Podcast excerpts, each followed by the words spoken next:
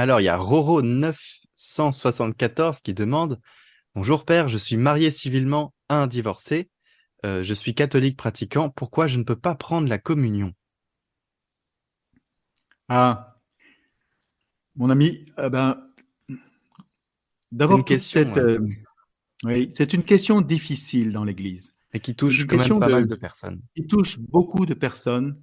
D'abord, euh, parce que il y a une première souffrance que vous vivez c'est la souffrance d'un divorce. La, divorce, un divorce, c'est de rompre une alliance. Et vous savez que cette alliance, le mariage, c'est pas une alliance avec euh, ma chérie ou mon chéri, hein, que j'ai choisi pour époux, pour épouse.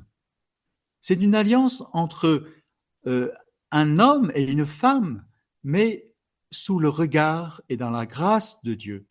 En quelque sorte, l'alliance qu'on se donne dans le mariage est une alliance à trois. Et donc, en rompant notre lien, euh, notre engagement dans le mariage, on a aussi blessé euh, celui qui s'est engagé avec nous pour euh, nous unir. Alors là, on ne juge personne, on ne juge pas les histoires de chacun. Il y a des moments, et l'Église sait bien que ce n'est pas simple, c'est de vivre en, dans, dans le mariage dans le vivre toute une vie fidèle avec une seule personne. Et sans doute, il y a eu des, des incompréhensions, il y a eu aussi des méconnaissances, il y a aussi l'histoire euh, de, de quelqu'un qui peut euh, arriver à, à, changer. On a épousé une personne en bonne santé, magnifique, euh, il est intelligent, il est beau, il est intègre, le voilà frappé par une maladie, et il est tout autre face à cette maladie. Alors voilà, on n'est pas là pour juger, et l'Église ne veut pas juger. Mais alors, on se sépare. C'est déjà une blessure. C'est une blessure pour le couple, c'est une blessure aussi pour la famille, éventuellement pour les enfants qui, qui peuvent, voilà, qui sont issus de cette, de ce mariage. Et euh, si on se remarie, en quelque sorte, on a, on enfreint à cette promesse c'est toi, c'est avec toi que je, reste fidèle à cet amour pour toute ma vie. C'est ce qu'on a dit. Pour toute la vie. Je t'ai choisi pour mon mari, pour ma femme, pour toute la vie. Alors, la communion, c'est quoi? C'est la communion, je reçois non pas un droit, mais je reçois euh, le pain qui me fait entrer dans la communion avec mon Dieu. Voyez? Alors, c'est ça. C'est cette, cette, cette, cette, double euh, rencontre d'un côté une rupture d'alliance avec une personne, et puis de l'autre côté notre désir de maintenir la communion avec Dieu. Alors, c'est une question très délicate. Et euh, je, je t'invite, euh, Roro, 974, d'aller rencontrer un prêtre. Parce qu'aujourd'hui, le pape nous dit, à nous pasteurs, il ne veut pas saisir dans une formule de déclarer OK, euh, les divorcés, remariés, euh, allez-y, euh, vous pouvez communier. Non, il ne veut pas. Parce que personne, pas même le prêtre qui célèbre la messe, pas même tous les autres fidèles assis à côté de vous dans, l'église, eh bien, nous devons, nous devons dire j'ai droit à la communion. Personne n'a droit à communier. Jésus lui-même dit ma vie, nul ne la prend, c'est moi qui la donne. Voilà. Et donc, le pape nous dit, nous savons que nous passons par les temps difficiles. Et cette communion eucharistique, elle n'est pas faite pour les saints, elle est faite pour les pécheurs, pour les faibles, pour nous encourager, pour dire Dieu. Voilà. Mais bien sûr, donc euh, il faut d'abord un temps pour éprouver si, euh, ce, ce nouveau compagnon qui est avec vous, si vous êtes vraiment fidèle, sincère avec lui. Là, c'est pour ça que l'Église aujourd'hui et le pape nous dit, euh, chers pasteurs, prêtres, évêques, allez rencontrer vos fidèles, ou bien fidèles, allez rencontrer vos pasteurs, partagez votre désir de communier.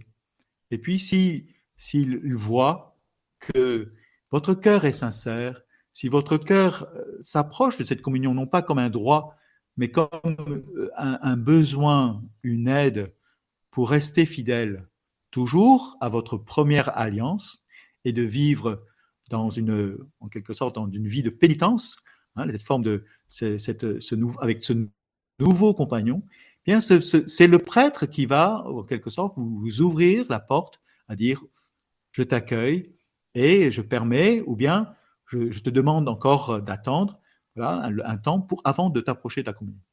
Donc voilà, c'est il faut prendre cette cette enfin, sorte, cette possibilité hein, que donne aujourd'hui notre notre Saint Père, hein, et, voilà, il nous rappelle euh, les sacrements sont pour, les, pour la vie, la vie des pécheurs. Voilà. Ce n'est pas, seulement le pain des anges et des saints. Voilà. Alors, euh, vraiment, ayons le cœur plein de gratitude et puis soyons, euh, allons voir nos pasteurs, parlons sincèrement et puis voyons comment nous pouvons l'un l'autre. Mais parfois, si le, prêtre vous dit non, vous savez, quand vous obéissez à l'Église et au pasteur que le Seigneur vous donne, eh bien, vous êtes en communion étroite, communion spirituelle cette fois-ci, étroite avec la croix du Christ. Parfois, je vois des personnes qui viennent, voyez, devant, devant la table de la communion, croiser les bras et recevoir simplement la bénédiction de Dieu. Aujourd'hui, il y a ce geste qui manifeste cette bonté de Dieu, qui vous dit, vous n'êtes pas loin de moi, ce n'est pas parce que vous ne pouvez pas accéder au sacrement que moi, je ne peux pas vous rejoindre dans ce que vous vivez. Voilà, vous comprenez bien. Donc parfois, pour justement ceux qui euh, se précipitent, se lèvent comme d'un seul bond et puis qui va communier presque sans, prendre conscience de, de la gravité de ce geste, Saint Paul dit, celui qui communie sans discerner le corps du Christ mange sa propre condamnation. Donc 1 Corinthiens 11, allez-y, allez lire. Voyez Donc il ne s'agit pas pour nous de communier, nous qui avons accès à la communion, de communier comme ça, mais nous devons partager aussi la douleur de tous ces frères qui ne peuvent pas, à cause de plein de situations, ne peuvent pas communier encore. Voilà. Donc c'est une question très délicate, très douloureuse, mais euh, Roro, je t'invite à la confiance, à la, foi et euh, aussi à la persévérance. Euh, voilà, va voir un prêtre, parle-lui sincèrement, dis-lui ton désir de communier et puis voir comment cela pourrait être possible un jour ou l'autre. Voilà, peut-être dans les grandes célébrations, les grands moments d'église, on ne sait pas. Et ça, c'est le choix de ton pasteur, de ton prêtre, de ton curé, de euh, t'ouvrir les portes, la porte des sacrements.